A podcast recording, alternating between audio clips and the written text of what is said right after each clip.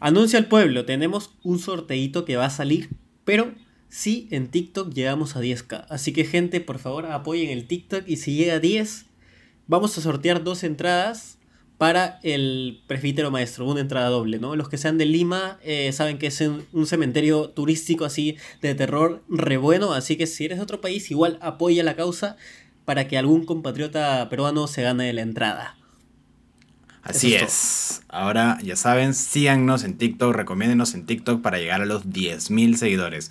Vamos con el episodio número 88. Bienvenidos a Expediente Oscuro, el programa donde todas las semanas Abelardo y yo. Pero tú no tienes voz de locutor. Jorge no existe, Abelardo no existe. Han enterrado huacas y han construido edificios encima. Él salió con ganas de matar a alguien. Abriremos los expedientes de algunos casos de misterio, crimen y terror. Puertas dimensionales del monstruo de Barcona, Ricardito, la bruja de Barranco, la casa Matusita, el robo al banco Río, el caníbal de Puno. Los narraremos para que todos sean conocedores de estas historias que merecen ser escuchadas. Eso es como 10 minutos. Todo o sea, nuestro universo tiene unas reglas, ¿no? Fallas en la Matrix, le robó al niño.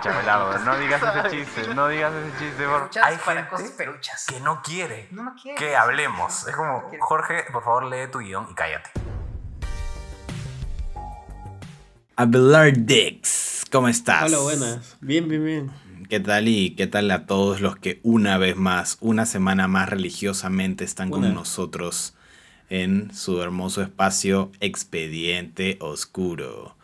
Ya de verdad que este programa se va haciendo cada vez, cada vez más grande, por así decirlo. Un poquito más de gente lo va escuchando y un poco más de casos los que tenemos. Yo ya no sé cuántos casos tengo en la cabeza. Ya tengo tan, tanta información, tantos guiones escritos que ya se me cruza todas las cosas. al principio a Jorge no se le ocurría casos y yo se los daba, pero ahora el señor es don caso. No, es una, una cajita de casos. Aprovecho de decir que también es gracias a todos ustedes que muchos nos recomiendan casos por el DM y muchos de esos casos están aquí, así como el caso de hoy. El caso de hoy es recomendado, ya más abajo les diré por quién, pero el caso de hoy está recomendadísimo uno de los que recomendaron que me gustó también se me ocurrió, pero no sabía si había info, era el de Alan García. No sé si será ese, tal vez no. Tal vez no, no, no. No es el de Alan García. Y para la persona que recomendó Alan García, estoy pensándolo bastante porque no sé si termina entrando en, un caso de eh, crimen y misterio realmente. No estoy seguro. Yo creo que sí entra en conspiración, ¿no? Oh, ya, o sea, claro, si lo tomamos por ese lado.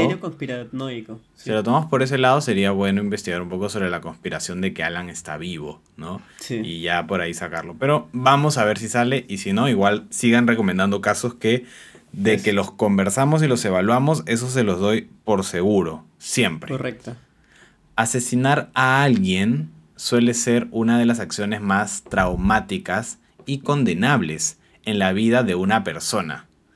A veces está esta pregunta, ¿cómo perdonar a un asesino?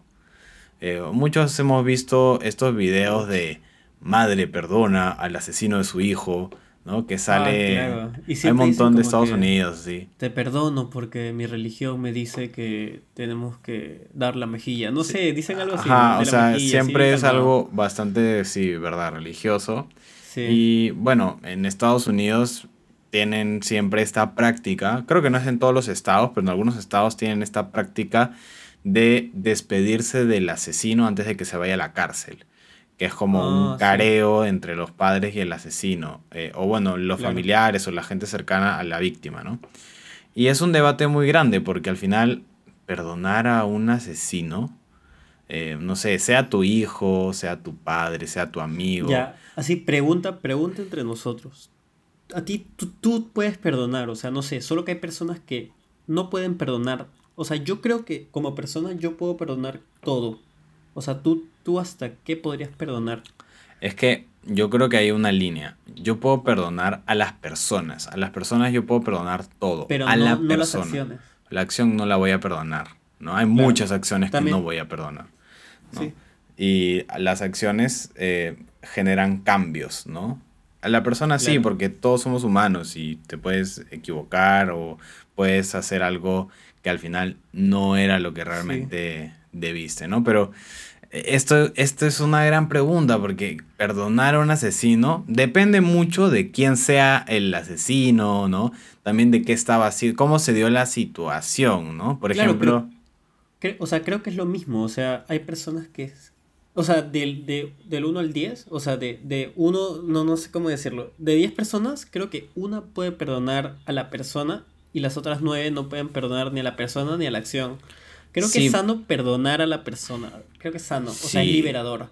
Sí, yo también creo eso. Es definitivamente algo que ayuda a sanar heridas, ¿no? Heridas internas.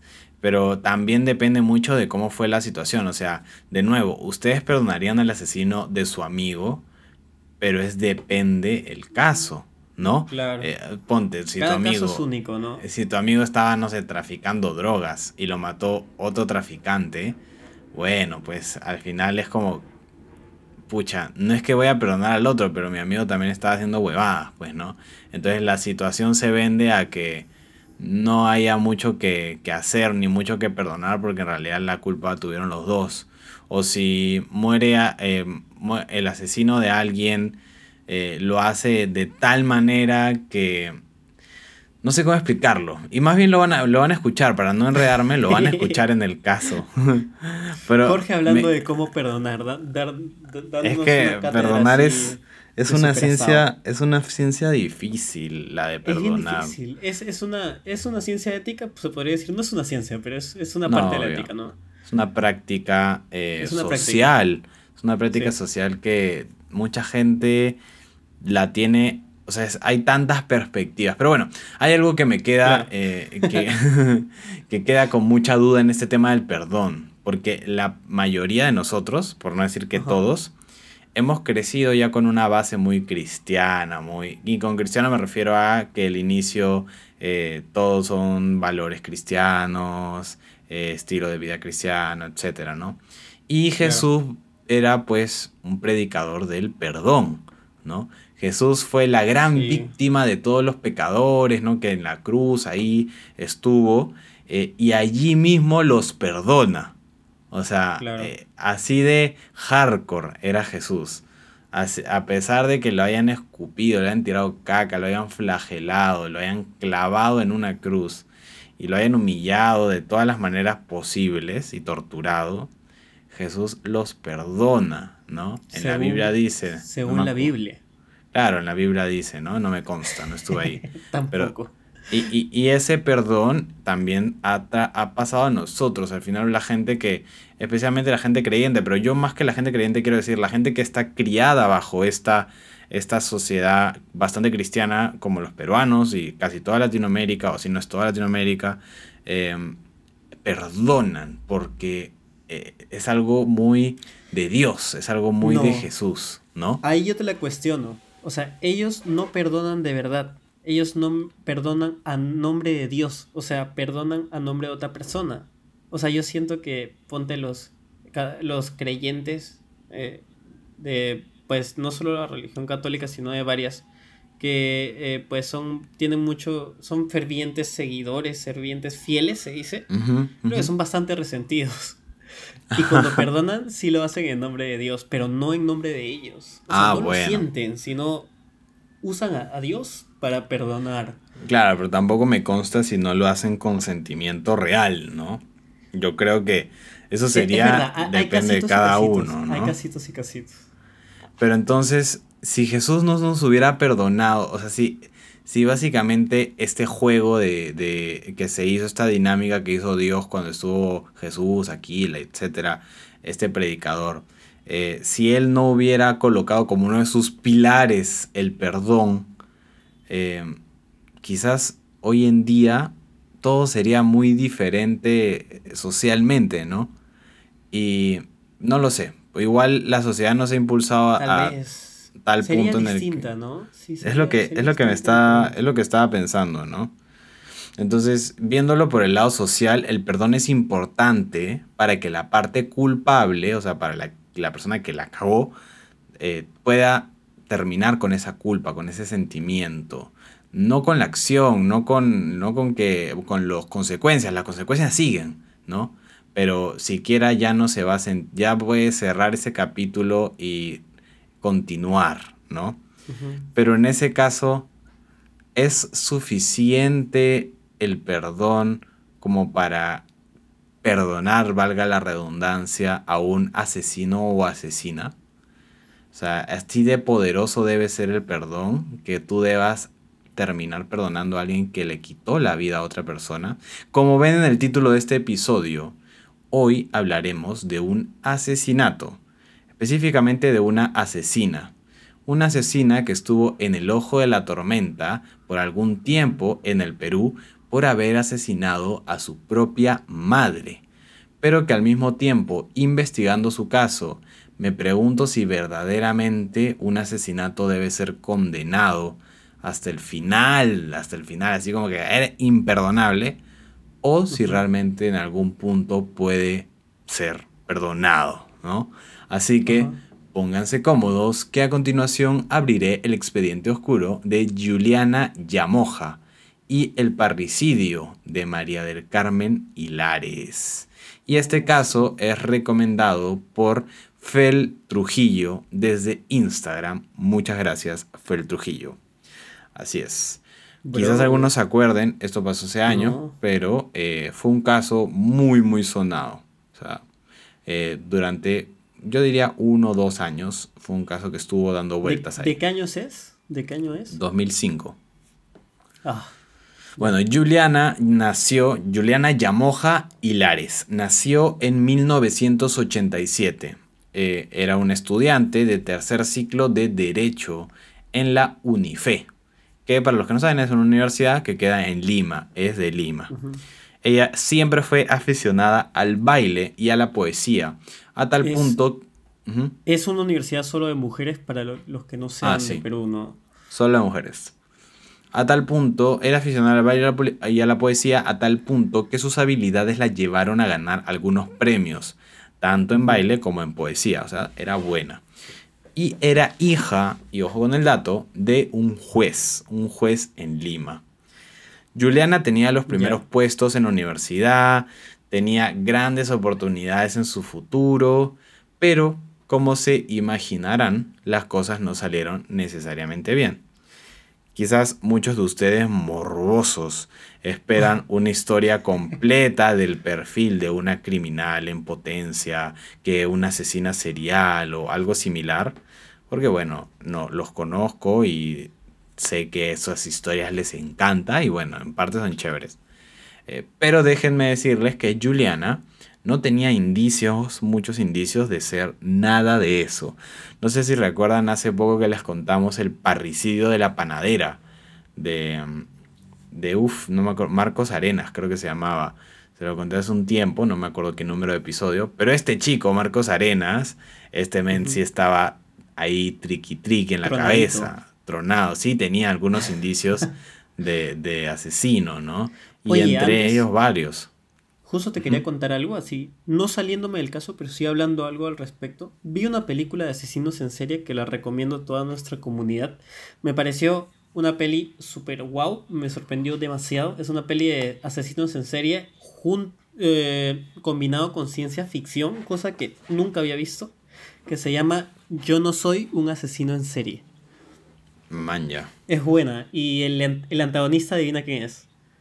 No tengo idea, Abelardo. Puede ser muchos. Christopher Lloyd.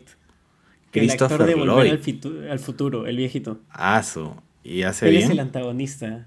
Uf, te da un miedo tremendo. bueno, lo que sí sufría es Juliana, y ella lo menciona varias veces en sus declaraciones, porque como dije, tenía eh, una. Eh, al parecer tenía un perfil muy normal, ¿no? No un perfil muy de asesino en potencia. Pero sí sufría de una familia disfuncional. Especialmente por culpa de su madre. En palabras simples, yo lo resumiría así de simple, no es que Juliana lo haya dicho, eh, pero su madre era una persona tóxica. Y tristemente, una mala madre. Así de simple. El padre de Juliana, como mencioné antes, que era un juez, tampoco aguantaba a su esposa. Y eh, bueno, eso es lo que declara ella. Por eso es que buscaba hacer siempre cursos de especialización en el extranjero.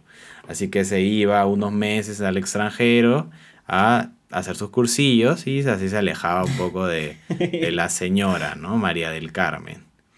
A esto se le sumaba el hermano de Juliana, que, ojo, según Juliana, él también era problemático y junto a su mamá formaban una dupla complicada, ¿no? Ah, eran como par de tóxicos.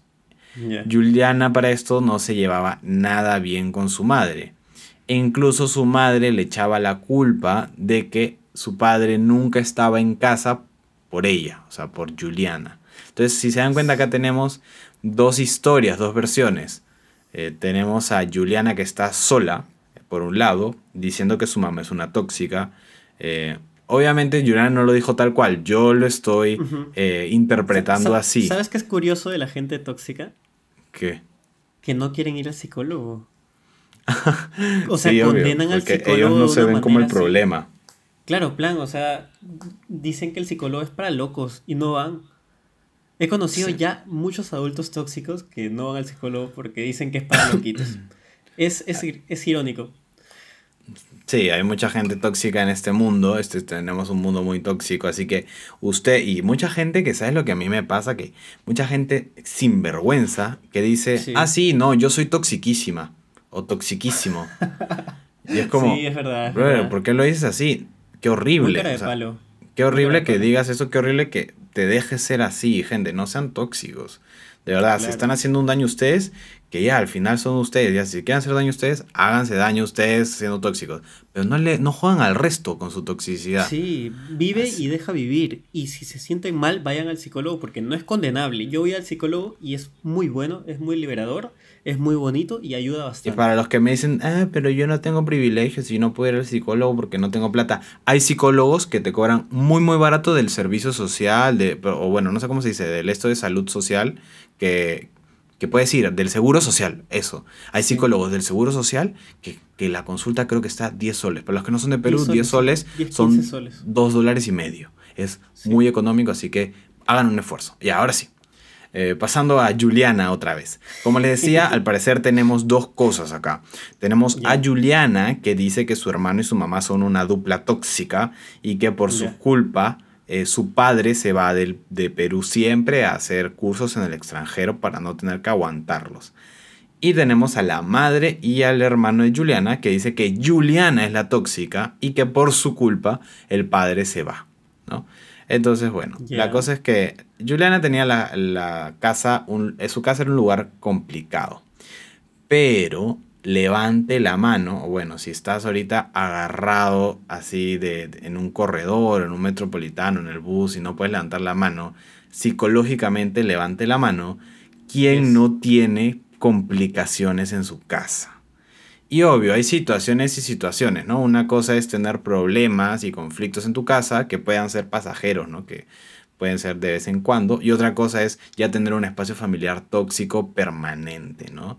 Pero incluso yo creo que muchos de ustedes y quizás muchos de nosotros, todas las personas, varios, un porcentaje considerable de gente tiene una familia tóxica, un, un ¿cómo se dice? Una familia nuclear, un hogar tóxico. Entonces, ¿es suficiente un ambiente tóxico como para justificar un asesinato? No. Pues yo creo que uno premeditado, no. O sea, uno que haya sido planeado y ah, hecho completa, completamente voluntario, no. ¿Qué tendría que pasar para realmente justificar un asesinato premeditado? Pues hay muchos casos, ¿ya? Ojo con un asesinato premeditado y es algo muy fuerte. O sea, estamos hablando de alguien que ha planeado un asesinato. eso que dices es bien interesante porque, o sea, sí, en una familia tóxica eh, puede darse un, asesinato sin aviso, ¿no? Por un impulso o algo. Y, o sea, es raro, pero sí pasa. En Estados Unidos, sobre todo, que ponte hermanos, una hermana de, no sé, 12 años asesina a su hermano de 8 por, por impulso, ¿no? claro, y aparte. No se da cuenta de lo que hizo y. y lo asesina con una Glock, así con un revólver, una pistola, algo. que la tenían ahí guardada en, ahí. en el cajón donde está el paracetamol y los tenedores, estaba la Glock. Pero sí, sí, tienes razón. Y la pregunta es esa, ¿no? ¿Qué realmente qué podría justificar un asesinato premeditado si tuviéramos que ponernos en ese caso? ¿No? pues en cierta medida, dime. O sea, yo te diría que tal vez eh, la opresión, o sea, creo que cuando alguien se siente tal vez oprimido, busca libertad. Y pues una de las formas más, eh, tal vez, arcaicas de eso es, es liberarte tal cual a la fuerza. Claro, pero hasta qué nivel de opresión podemos decir para justificar asesinar a alguien. acuérdate que las percepciones de cada uno son bien distintas y en una mente media trastornada, ¿qué, ¿qué, podrá pensar una persona? Claro, estamos poniéndonos también en el caso que la mente esté trastornada, pero pongamos en este caso una persona común y silvestre que te enteras que ha asesinado a alguien de manera premeditada, o sea, alguien que sí quería asesinar que hizo un plan y mató a, no sé, su esposo. Solo que ponte, no, no se te viene de la noche a la mañana. Es que depende, uno premeditado no, pues premeditado es premeditado, ¿no? Pero debe eh, haber un origen de por qué. Exacto. Y esa, y esa pregunta es, sea el por qué puede justificar el asesinato. Y para todos les dejo esa pregunta, porque me he hecho esa, esta, misma pregunta, me la he hecho mientras investigo. Ese por qué de un asesinato premeditado puede llegar a justificar matar a alguien. O sea, creo que mm. no. Pero mm. para entender al asesino o a la persona, o sea, se puede entender, más no aceptar y comprender. Creo que es más o menos por ahí. Por ejemplo, hay muchos casos de maltrato y abuso sexual, físico, psicológico, que terminan eh, siendo una excusa social para mujeres que asesinan a sus esposos, por ejemplo. O sea, me acuerdo muchas veces, eh, hay una serie española que quizás han visto que está en Netflix, que se llama Vis a Vis, que es una serie slash novela de eh, mujeres en la cárcel y que te hace ah. empatizar muchísimo con un personaje, una señora mayor, quien está cumpliendo una cadena perpetua por quemar vivo a su esposo, que él, si no mal recuerdo, la violaba y la torturaba física y psicológicamente constantemente durante años y años de su vida. Ella lo denunció y las autoridades no hicieron nada, nada de nada, como es lo que también puede, suele pasar. Y lo único que se le ocurrió fue quemarlo vivo. Entonces, tú empatizas en la serie, tú empatizas con ella. Claro, porque justificas. este rasgo de opresión y de libertad, ¿no? Entonces, ahí el, acto de matar es un acto también de valentía, por decirlo así. Porque ella se atreve a ser libre. Pero al final, exacto, pero hay todo un grupo de gente, y quizás muchos de los que nos escuchan acá también, que no está nada malo, que dicen no, o sea, no es la solución. Asesinar, siempre hay algo, algo que se puede hacer antes de terminar asesinando a alguien y asesinar es condenable, no es perdonable, etcétera. Pero podría, regresando. Podría haber huido la señora, ¿no? Y refugiarse en otro lugar. Podría, no sabemos, ¿no? Pudo haberlo eh, hecho. Pudo, pero tenía sus hijos, por ejemplo, ¿no? Ah, ya, ahí está otra cosa. Entonces, bueno, Regresando al caso de Juliana, después de haber hecho esta reflexión que a mí me parecía muy importante para escuchar lo que, le, pasó con Juliana, ahora sí vamos al día D, al día donde inició todo. 5 de marzo del año 2005. Es el inicio de una historia y el fin de otra. Y agradezco y reconozco a la página criminalia.es por la información. Juliana estaba sola en su casa. Ella vivía, y bueno, su familia, en San Juan de Miraflores. Después de tomar una siesta, agarró, cogió, bajó el espejo del baño que estaba en el segundo piso al primer piso. Puso música alto, o su parlante, o en esa época que era su radio, y eh, lo llevó también eso al lado del espejo en la sala. Tenía espejo y radio. ¿Por qué?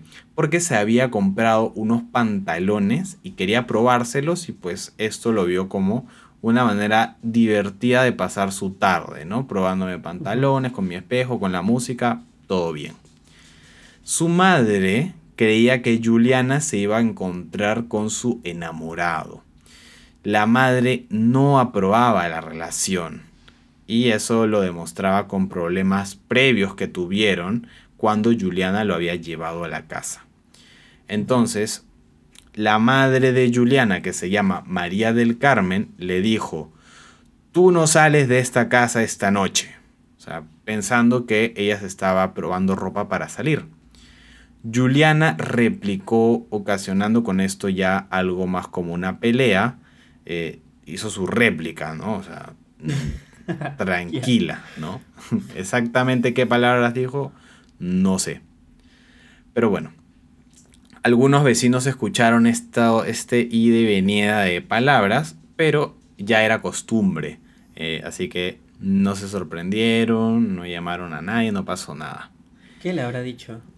En palabras de Juliana, ella dice, yo fui, al baño ¿no? del segundo piso para sacar el espejo.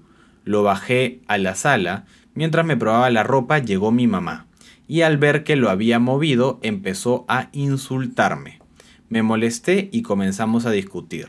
Me dijo malnacida, que hacía lo que me daba la gana y que por mi culpa mi papá no había podido eh, viajar con ella, que era una perra. O sea, su mamá le está diciendo que por culpa de Juliana, ella, María del Carmen, la mamá, no había podido acompañar a su padre a su viaje. Ante esto, Juliana le responde, ¿no? Dice, ante esto le respondí que no era una perra y que mi papá debía divorciarse de ella porque era una mala madre. Como ya les había dicho, Juliana era muy pegada a su padre, el juez Luis Llamoja. Probablemente su mamá estaba celosa. Puede ser y es algo muy común también en este tipo de, situaciones conflictivas entre madres e hijas. Entonces, Em, Juliana era muy pegada a su padre, por lo que empezó a nombrarlo, ¿no? Cuando su mamá la reprochaba, Juliana se defendía al nombre de su padre. La estudiante, después de todo este altercado, dijo, ¿saben qué? Ya me cansé, voy a terminar esto, me voy a la cocina, me voy a preparar algo de comer. Y así ya le damos fin a esta discusión, ¿no? La típica, ¿sabes qué? Alaos, ¿no? Me, me voy aquí. Pero pero la madre la siguió. Aquí fue donde inició el verdadero altercado, que pasó de algo verbal a algo físico. La señora María del Carmen perdió el control tomando dos cuchillos de la cocina, con lo cual empezó a atacar a Juliana y le produjo heridas en los brazos porque ella se estaba defendiendo. A raíz de este forcejeo, eh, se apagó la luz, o sea, apagaron el interruptor de la luz y no se veía casi que nada, ¿no? Juliana tomó uno de los cuchillos, porque eran dos. En esos instantes fue cuando Juliana agarró a su madre, le ganó en fuerza y le empezó a dar varias puñaladas en medio de gritos, en medio de música y en medio de la cocina. En palabras de Juliana, ahora contado por ella, fui a la cocina y le dije, basta de insultarme. Vi un cuchillo que estaba en la mesa y la, y la golpeé, ¿no? Eh, la mesa, ¿no? Golpeé la mesa para que se callara. Entonces, ya ella explota, ¿no? Entonces ella cogió dos cuchillos y me los tiró así, cuchillo balístico, y me los tiró. Uno se estrelló contra la pared y el otro, y, se le rompió el mango. El otro cayó al suelo y también se rompió. O sea, esos cuchillos se rompieron en Guam. Me dijo... Eran chinos. Eran chinos, sí. Me dijo, ojalá que te mueras. Eres una estúpida, una perra, una puta barata. Y comenzó a cortarme. La golpeé con la parte del mango del cuchillo que yo tenía. Forcejeamos, chocamos contra la pared y con su espalda se apagó el interruptor de luz. Trataba de agredirme, pero me defendí. Luego ella dejó de moverse y cayó al piso. Estas fueron las palabras de Juliana. Este forcejeo en la oscuridad pues terminó con una víctima, una persona muerta. Y era la madre de Juliana, María del Carmen. En total fueron 65 heridas que se contaron entre el tórax, los brazos, el cuello y el abdomen de la madre. Cuenta Juliana que vio que su madre estaba muerta. Cuando se dio cuenta que estaba muerta, decidió limpiar todo. Toda la ropa que ella tenía puesta, que estaba llena de sangre, la subió al tercer piso y después bajó a la sala. Ya eran aproximadamente las 11 de la noche cuando llega su hermano, su hermano menor, de 17 años, quien vio la escena y le preguntó qué había pasado. Juliana le respondió con una mentira y le dijo que su madre se había suicidado. Juliana dice que fue un accidente y que lo hizo para defenderse. A Juliana se le decomisaron dos sobres de veneno para ratas marca campeón que ocultaba en el bolsillo de su pantalón. Y en la basura también se encontraron las hojas metálicas de dos cuchillos. Bueno, eso fue básicamente la situación que cambió la vida de toda la familia Yamoja. De un momento a otro, la joven estudiante de la Unife se convirtió en una asesina. O sea, según entiendo, ella tenía, ella no solo había planificado esto, sino que había planificado como que un plan B y un plan C por si acasito. Algo no, así. No. Eh, Pero el veneno para rata no lo ha usado. ¿Quién, quién tiene veneno campeón en su... Hay dos teorías. Hay dos teorías sobre el veneno para ratas. La de Juliana es que eso no es verdad. Que eso fue algo que eh, se inventó la prensa, que alguien se, lo, se los plantó, etcétera, que no tenía veneno para ratas. Pero en otra declaración que encontré, que sabrá Dios si es verdad o no la otra declaración, supuestamente Juliana dice que ella varias veces había pensado en matar a su madre, pero solo pensado que jamás lo hubiera hecho y que eh, jugaba a envenenar eh, cosas, creo que dijo gaseosas, con veneno para ratas. Y para eso comprar el veneno. Ah. Pero que jamás lo dio y que no, no su, nunca fue como algo para hacerlo, ¿no? Solo lo compró como para desahogarse, se podría decir, ¿no? Claro. Eh, pero bueno, esas son por si acaso las dos teorías que hay sobre ese caso. Eh, bueno, como les dije, de un momento a otro, Juliana una asesina. El padre de Juliana, al enterarse de la noticia, dijo, ok, voy a volver, porque él estaba en Argentina haciendo una especialidad, y dijo, voy a volver para estar con mi hija en este momento y bueno, ver qué hacemos, ¿no? Y desde aquí inició una historia de juicios, investigaciones, la prensa acosando a, a Juliana y a su familia, y todas esas cosas muy parecido al caso de Miriam Pfeffer, ¿no? Que por si no lo han escuchado, por ahí está en el expediente sí, oscuro. Justo cuando anunciaste, yo dije, ay, es el, es el remake de Miriam Pfeffer, no. Pero Miriam Pfeffer creo que pasó después, si no me equivoco, no me acuerdo. Porque, porque gente, para los que no sepan, con Jorge estamos pensando hacer remakes de episodios antiguos, ah, como para meterles mejor calidad, ¿no? Sí, porque hay muchos episodios geniales, o sea, casos geniales o muy grandes que los tenemos ahí muy atrás y que muchos de ustedes que no se han ido hasta el inframundo a escucharnos no, no han escuchado y se los han perdido. Entonces sería bueno como que hacer una, un remaster de, de, los casos, ¿no? Pero todavía es un, plan. Bueno, la cosa es que, eh, le digo, pasó mucho tiempo, muchos juicios, prensa, etc. Y para no hacerla larga, les cuento la fecha de cómo pasó que no me acuerdo si esto lo saqué del comercio o de la República, pero bueno, gracias a cualquiera o sea, mira, mi teoría, según todo lo que me cuentas, es. Yo creo que la planeación fue. Ella puso algo en la sala para que su vieja se molestara. Ella fue a la cocina y dejó los cuchillos en un lugar estratégico porque sabe que la tía, cuando se asa, saca las cosas y comienza a tirarlas o algo. Y la, la tía los cogió, ¡pam! Y ella ya tenía un cuchillo. Entonces la tía, cuando ve el cuchillo, ataca y la, la flaca, plin, plin, plin, y la mata. o sea, ¿tú crees que ella era una estratega así peor que. O sea, mejor que Gengis Khan? Pones, como es, es, es Set Set. ¿Cómo se llama? Hay un chino que también. Sao Tse, no me acuerdo. Set Set, sí, el, del arte de la el guerra. arte de la guerra, sí, sí, sí. Yo creo que, o sea, según lo que me cuentas, se me hace lógica, ¿entiendes? Yo no. Yo Funciona. de una vez les digo, yo no creo que esto haya sido nada premeditado. O sea, yo no creo que Juliana haya querido matar a su madre esa, esa tarde, esa noche. Ah. De verdad, yo no creo. Pero ahí es, esa es la gran duda de este caso, ¿no? Eh, pero bueno, como les dije, fecha por fecha. 5 de marzo, tras una discusión, Juliana Yamoja asesina de oficialmente 49 puñaladas en el cuerpo de su madre, María del Carmen. 15 de julio, el peritaje psiquiátrico realizado por el Instituto de Medicina Legal señala que no padece ninguna enfermedad mental y es consciente de sus actos. 6 de julio, Juliana es sentenciada a 20 años de prisión tras hallarse culpable por el delito contra la vida, el cuerpo y la salud en modalidad de parricidio.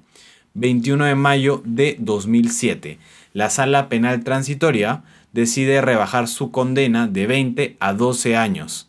Eh, el tribunal también fija 30 mil soles el monto por reparación civil. 20 de mayo de 2009, dos años después, Sonia Salvador Ludeña, titular del juzgado penal otorga el beneficio de semi-libertad a Juliana Yamoja. Es decir, le dice, vas a, ser, vas a ir de la cárcel. O sea, de la nada, en dos años, ¿ah? Dos años que pasaron desde que le cambiaron la condena. 2005 le pusieron 20, 2007 le bajaron a 12 y 2009 semi-libertad. Luego, la joven Juliana en el 2010 presenta en la Feria Internacional del Libro un poemario que se llama El amor, el amor y la Vía Láctea. Que, bueno, pues quien lo quiera leer ahí debe estar por un lado. 3 de octubre del 2011, el hermano de Juliana, Luis Yamoja, denuncia que ella había realizado viajes irregulares y que no estaba cumpliendo con su semi-libertad, ¿no? Libertad condicional. Y aparte de él, la ex abogada de Juliana indicó que Juliana había falsificado sus firmas para salir del país. O sea, estaba yendo, haciendo las cosas mal a pesar de tener libertad condicional. Claro.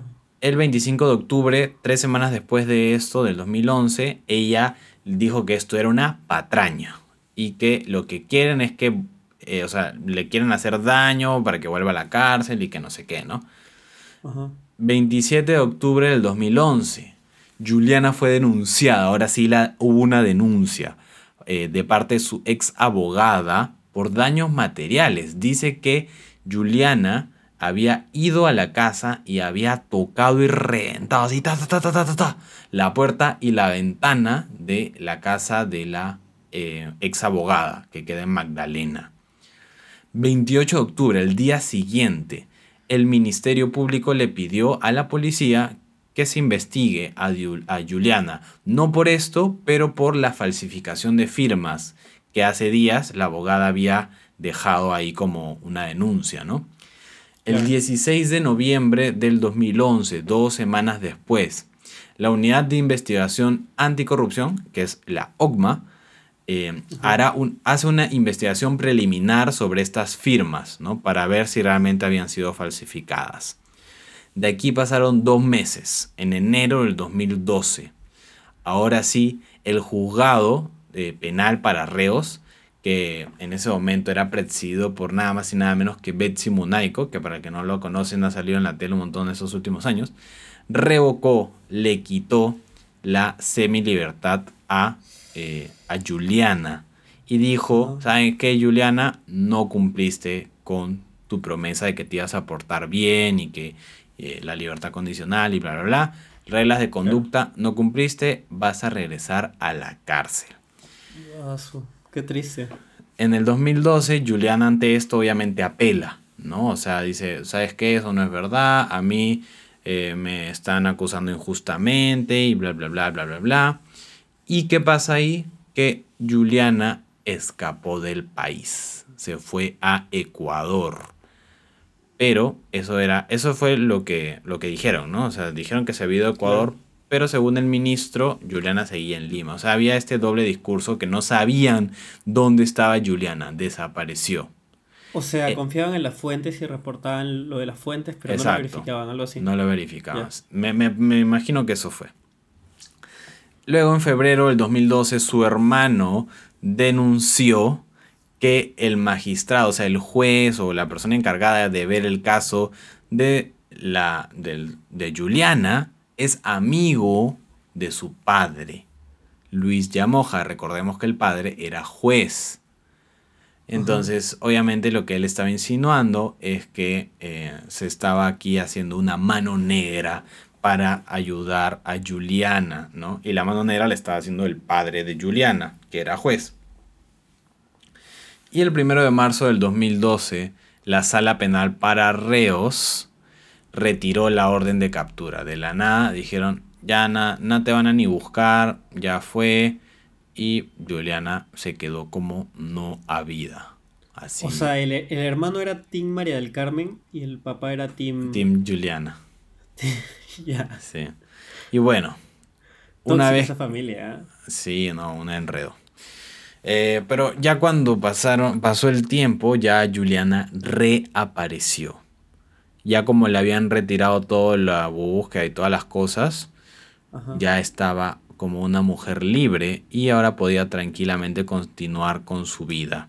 Se dedicó a escribir poesía, apareció en algunos programas de televisión e incluso abrió un blog de poemas.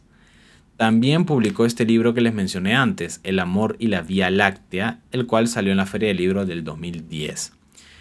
Es así como en los últimos años no volvió a estar en medios de comunicación. Sus únicas presentaciones fueron festivales de poesía y según su perfil de LinkedIn actualmente es una abogada penalista y se encuentra estudiando una maestría eh, también de derecho en Alemania si, si, ve, ahí está activa en redes, ¿ah? o sea, tú vas a Facebook. Oye, o sea, no sé, un, o sea, un, un ex narco se puede volver abogado, un asesino se puede volver abogado, o sea. Que al final eso es, el es legal, gran dilema. O sea, no, sí, claro. que no, o sea, no, no hay, o sea, no te piden antecedentes para ciertas carreras. Para estudiar, no, porque estudiar es un derecho humano pero para trabajar al final las empresas no, probablemente no te den chamba, pues, cuando vean ah, que eres un narco. Y eso es algo que Juliana lo menciona. Juliana tenía un blog, un blog personal. En este blog publicaba muchas cosas e incluso publicó un poco como su descargo sobre todo esto. Eh, yo lo leí todito, no lo, no lo escribí acá porque eran como cinco páginas, pero entre esas cosas decía que eh, sí, o sea, es una asesina. Es una asesina, pero que no lo hizo con intención. O sea, yo lo resumo de esa manera. Que se dio un caso fortuito de, de ira de parte de su madre y de ella eh, en un pleno oscuridad y que lamentablemente pues asesinó a su madre que es algo que nunca lo planeó, nunca lo quiso realmente hacer ¿no? Y que eso le fregó la vida, eso también lo, o sea, eso le fregó la vida, ¿no? Le fregó la vida a ella, le fregó la vida a su papá. Y que su padre regresó para cuidarla. O sea, su padre para ella, ella lo pone ahí, que es su ángel de la guarda, que eh, le ayudó a esto, a superar todo esto.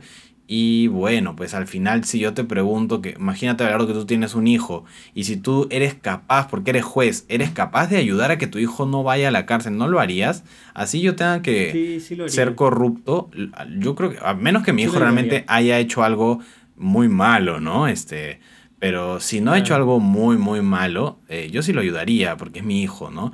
Eh, y seguro que me imagino que va a tener un cariño y un amor incontrolable con, con él, ¿no? Entonces, no... O sea, creo que igual que él, o sea, le bajaría la condena, pero creo que bien merecía tiene un poco de condena, ¿no? Sí, y bueno, ella dice, ¿no? Hasta ahora paga eso porque no puede trabajar, o sea, ninguna empresa privada le da trabajo. incluso comentó que una vez había llegado hasta la entrevista con la de recursos humanos y todo bien, y que cuando vio sus antecedentes, murió, sus posibilidades murieron, sus antecedentes sale asesina, asesina, asesinato, homicidio.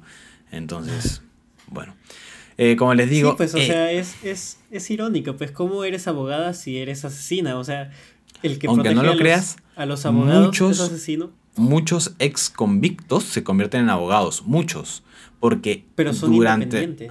¿o qué? Eh, y eso es lo que ella dice, felizmente estudié derecho porque puedo ser independiente, ¿no? Y es algo muy común en abogados ser independiente, ¿no? Y ella actualmente se desempeña en eso, aparte de ser poeta, ¿no? Imagínate, tenemos un caso de una señora que envenenaba cosas. Imagínate que alguien, un asesino en serie que envenene alimentos, postule para el McDonald's, imagínate. ¿La aceptan no? bueno, sí. No, obvio, obvio no. O pone su restaurante. Ahí está, independiente, ¿no? el toque del diablo, algo así. ¿Quién, quién, sabría, no? Eh, pero bueno, como les dije, es ella está actualmente activa en redes. En realidad ustedes buscan eh, mucha información sobre ella actual. O sea, ya parece como si todos hubieran olvidado. Y bueno, en parte está bien, ¿no? No hay que estar recordándole a alguien. Hace mucho. Sí, pasó hace 18 años. Así que bueno. De esta manera, ahora sí yo cierro el expediente oscuro de Juliana Yamoja y el asesinato de María del Carmen Hilares. Muchas gracias a quien lo recomendó, que ahorita mismo vuelvo a buscar tu nombre porque te mereces doble, un doble saludo. Gracias, Fel Trujillo, desde Instagram por este casazo. Y ya saben que todos ustedes también nos pueden recomendar casos a Instagram o también a TikTok. No se olviden lo que dijo Abelardo. Cuando lleguemos a 10.000 seguidores, vamos a hacer un sorteo. Y yo te lo digo así, te lo digo a ti y a cualquier persona que termine escuchando esto. Querido oyente. Te lo digo a ti, querido oyente. Vamos, te apuesto que en ese sorteo van a participar 15 personas. Te apuesto. 15 personas. Así que tienes una gran oportunidad de ganarte esas entradas. Correcto. No lo dudes. Eh, estos son de esos sorteos en donde si ustedes nos están escuchando, ya casi son ganadores, porque no va. Nadie se queda hasta aquí, o sea, termina el caso y dicen, ah, ya la mató y ya se zafa. Me voy a la verga. Ajá. Entonces, mm. eh, chicos, de verdad, recomiéndenos por TikTok a todos sus amigos, amigas, abuelos, a sus enemigos también. Pasen en nuestro TikTok para que nos sigan y llegar a los 10.000. Ok, hacemos un mea culpa que no tenemos contenidos un rato en TikTok y cómo vamos a estar recomendando a alguien que no sube contenido, bueno, igual recomiéndenos, van a ver que el contenido regresa. hay buen contenido que ya está guardado, entonces pueden ver ahí 100 videos. y bueno, ahora sí, también síganos en Instagram, síganos en Facebook y por favor por acá por Spotify síganos, pónganos cinco estrellitas y por la plataforma de podcast que nos estés escuchando, Apple Podcast o el podcast o cualquier otra, también síganos y hagan todo lo posible para apoyarnos, porque de eso vivimos nosotros. Este programa existe gracias a sus corazones, nada más que eso. Entonces, ahora sí, Abelardo y todos, me despido. Hasta la próxima.